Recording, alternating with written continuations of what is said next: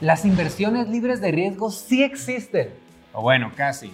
Pero a ver, ¿qué tipo de inversiones son estas? Y cuando dicen libres de riesgo, ¿a qué se refieren? Invertir en instrumentos libres de riesgo es la manera perfecta para que todos empecemos a invertir nuestro dinero y conozcamos el mundo de las inversiones. Si hasta ahora no lo has hecho, es hora de que empieces a generar rendimientos de una manera fácil y segura. Pero antes de empezar, no olvides suscribirte a este canal y activar las notificaciones para no perderte ninguno de nuestros videos. Y si consideras que el contenido es valioso y te ayuda a entender todo mucho mejor, dale like a este video y ayúdanos a difundirlo compartiéndolo con quien lo necesite. Y ahora sí, aprender todo lo que tienes que saber sobre inversiones libres de riesgo. ¡Acompáñanos!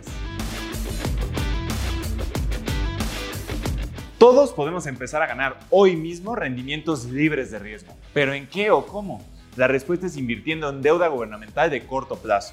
Los países alrededor del mundo emiten deuda para financiar todos los gastos que tienen día a día y es en esa deuda en la que tú puedes invertir.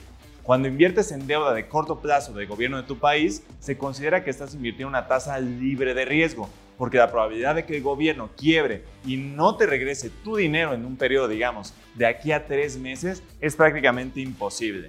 Si llega a pasar algún tipo de crisis, lo que suele hacer el gobierno es simplemente imprimir más dinero para poder pagar sus deudas y así evitar un problema todavía más grande. Acceder a este tipo de inversiones de deuda gubernamental de corto plazo es súper fácil en la mayoría de los países. En algunos lugares lo puedes hacer directamente, sin pagar ninguna comisión. En Estados Unidos, por ejemplo, existe Treasury Direct, una página del gobierno donde depositas tu dinero y compras sus bonos de corto plazo que son conocidos como T-bills y son justo la inversión más segura del mundo entero. Además, puedes seleccionar la opción de reinvertir tu dinero cada vez que termine el plazo original de tu inversión para que se reinvierta solo en automático. En México existe una opción muy parecida directamente con el gobierno, que es cetesdirecto.com.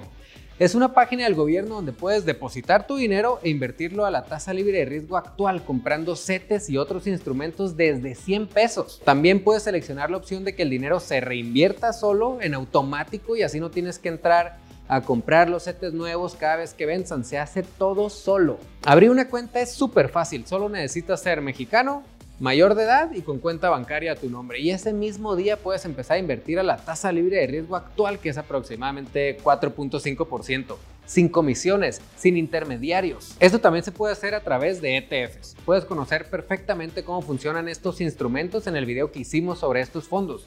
Te dejamos el link en la descripción de este video. Pero bueno, hay ETFs que se dedican exclusivamente a invertir en estos instrumentos libres de riesgo, por lo que si tú inviertes en uno de estos ETFs, estás haciendo prácticamente lo mismo que acabamos de platicar, pero a través de un fondo que cobra una pequeña comisión. Para los T-bills en Estados Unidos existe el ETF SHV, que su única tarea es comprar bonos de corto plazo del gobierno americano. STF cobra diariamente el equivalente a 0.15% anual, por lo que si la tasa libre de riesgo en Estados Unidos es de 0.25%, tu rendimiento esperado de un año será de cerca de 0.1% después de pagar la comisión del fondo. No muy atractivo, la verdad, por el bajísimo nivel de tasa, pero es mucho mejor que tener dólares parados en una cuenta sin ganar nada, sin duda. También es muy práctico porque puedes comprar o vender este ETF a través de cualquier plataforma de inversión. Y también existe un ETF que invierte en CETES, el CETETRAC. Este ETF igual se dedica a invertir exclusivamente en CETES y básicamente nos hace la tarea. También se puede comprar o vender en cualquier plataforma de inversión, al igual que una acción. Nosotros al comprar acciones del CETETRAC estamos invirtiendo en CETES también, pero aquí pagando una comisión al ETF, que en este caso es de 0.3%. Si la tasa de los CETES es 4.5%, estaríamos recibiendo 4.2% después de pagar la comisión. ¿Ves qué tan fácil es invertir en opciones libres de riesgo? Esto es súper práctico para invertir el dinero que no quieres arriesgar, pero que tampoco quieres tener debajo del colchón perdiendo el valor contra la inflación. Otra opción es invertir en fondos de inversión que inviertan en deuda gubernamental de corto plazo, que tienen liquidez diaria y a los que puedes mandar el dinero que tengas en tus cuentas bancarias. El chiste es tener el dinero en donde esté trabajando para ti y que no esté parado sin hacer nada siendo más rico al banco en vez de a ti. Ahora comparemos los rendimientos que puedes ganar en inversiones libres de riesgo alrededor del mundo. Las tasas libres de riesgo son súper diferentes en cada país. Por ejemplo, veamos cómo andan en Latinoamérica. En México, la tasa libre de riesgo es de 4.5%, como lo acabamos de platicar. Pero en Colombia es apenas de 1.75%. En Perú, 1%. Y en Chile, 1.5% anual. Esto significa que le puedes prestar a los gobiernos de esos países en sus respectivas monedas a esas tasas de interés. Podemos decir que en México suena muy atractivo, pero que en Colombia, Perú y Chile no tanto. Pero espera, porque la cosa se pone peor en mercados desarrollados. En Estados Unidos, por ejemplo, la tasa libre de riesgo es de 0.25%, mientras que en Europa es de 0%. Y en Japón el gobierno te quita, la tasa libre de riesgo es negativa de menos 0.1%, es decir, por cada 100 yenes que inviertes te quitan 10 centavos. Pero está la otra cara de la moneda. Hay países como Turquía y Argentina que te pagan unas tasas enormes. Turquía tiene unas tasas de interés de 19% anual y en Argentina de 38%. Viendo eso, la pregunta natural es, si todos estos rendimientos son libres de riesgo, ¿qué hago yo invirtiendo en países que me ofrecen tasas bajas? ¿Debería mandar todo mi dinero a Argentina o a Turquía? Para nada. No es así de simple. Lo que te garantizan estas inversiones son llamados rendimientos nominales en la moneda de cada país. Si invierto en México a la tasa libre de riesgo, recibo un rendimiento en pesos mexicanos del 4.5%. Si invierto en Colombia, 1.75% en pesos colombianos y así con el resto del mundo. Pero esos rendimientos nominales no toman en cuenta algo muy importante, la inflación, que es justo la pérdida del valor del dinero en el tiempo. La inflación reduce tu verdadero rendimiento. Es un costo que todos pagamos en nuestras respectivas monedas y como tal lo debemos restar al rendimiento nominal para sacar el rendimiento real. Haciendo ese ajuste ahora sí podemos comparar mejor rendimientos reales libres de riesgo en los diferentes países, porque la inflación es muy diferente cambia mucho la cosa, ¿no? De momento lo normal, como puedes ver, son los rendimientos reales negativos porque alrededor del mundo está pasando una ola de inflación muy fuerte posterior a la crisis del coronavirus, que puedes entender mejor en el video que hicimos sobre la crisis. Lo dejamos en la descripción de este video. Con esto descubrimos el primer gran riesgo de las inversiones libres de riesgo, el riesgo de inflación.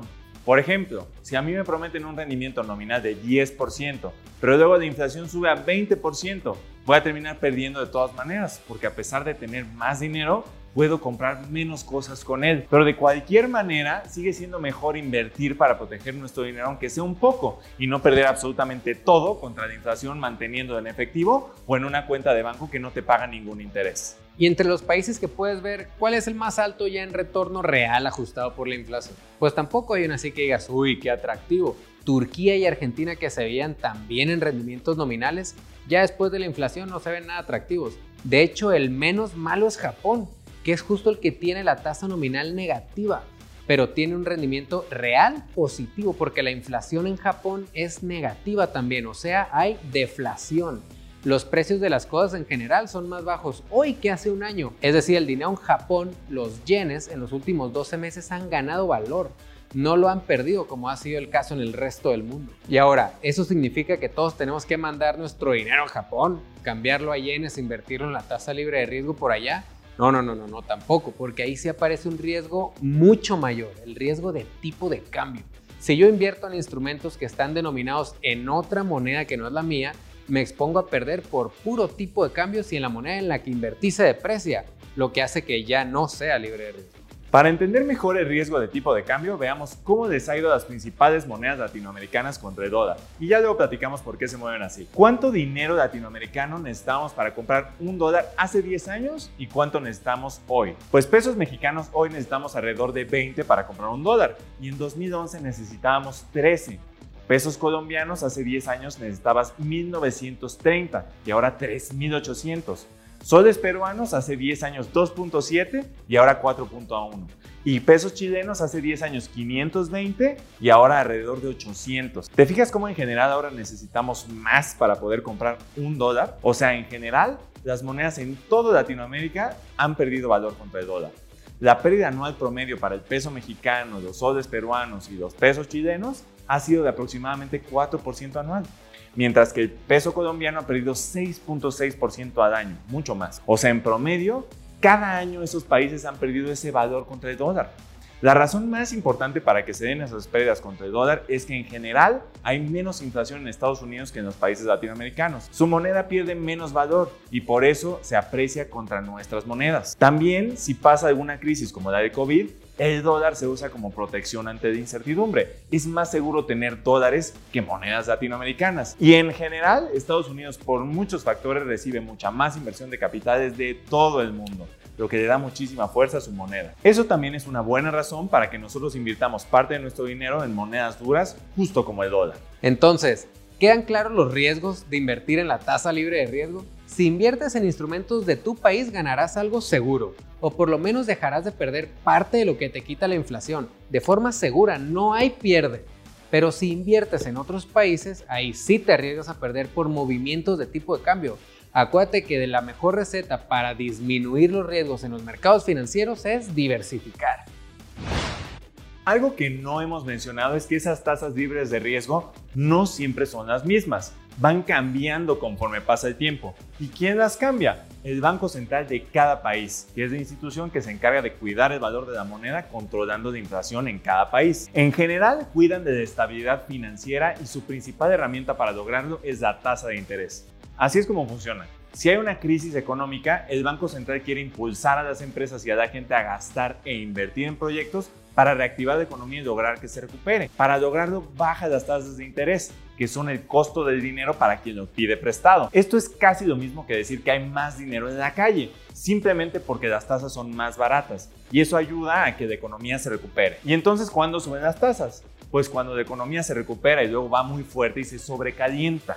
En esos momentos hay trabajos para todos y todo el mundo gasta fuerte, provocando que los precios de las cosas suban por la fuerte demanda. Para detener esa subida de los precios es que el Banco Central sube las tasas de interés, encareciendo el dinero y poniéndole un freno de economía para detener la inflación. Entonces, si queremos acelerar la economía, necesitamos tasas muy bajas para incentivar la inversión.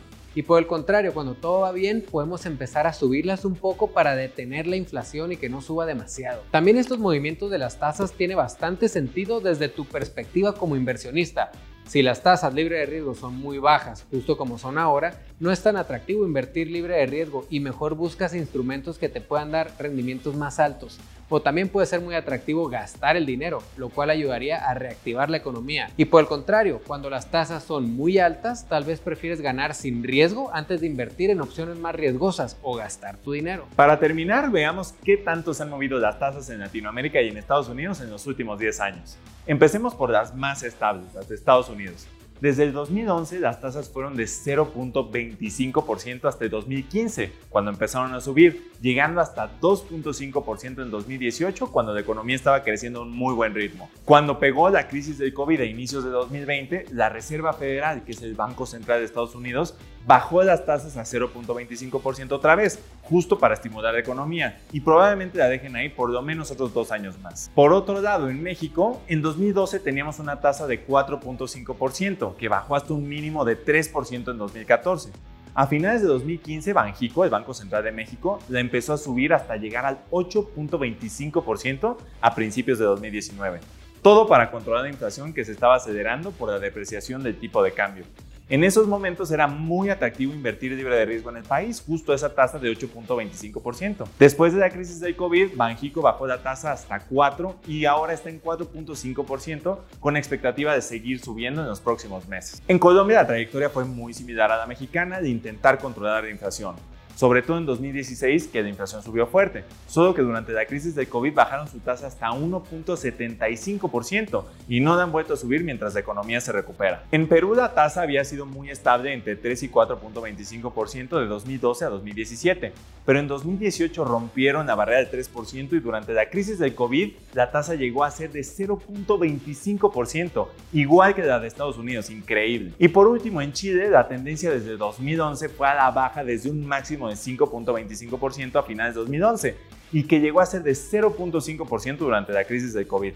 Recientemente ya han subido hasta 1.5%. Ya viendo cómo andan las tasas en Latinoamérica, ¿qué tal te parece la mexicana?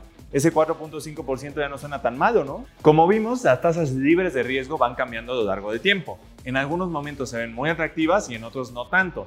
Todo depende de la situación de la economía, de la inflación y de la reacción de los bancos centrales.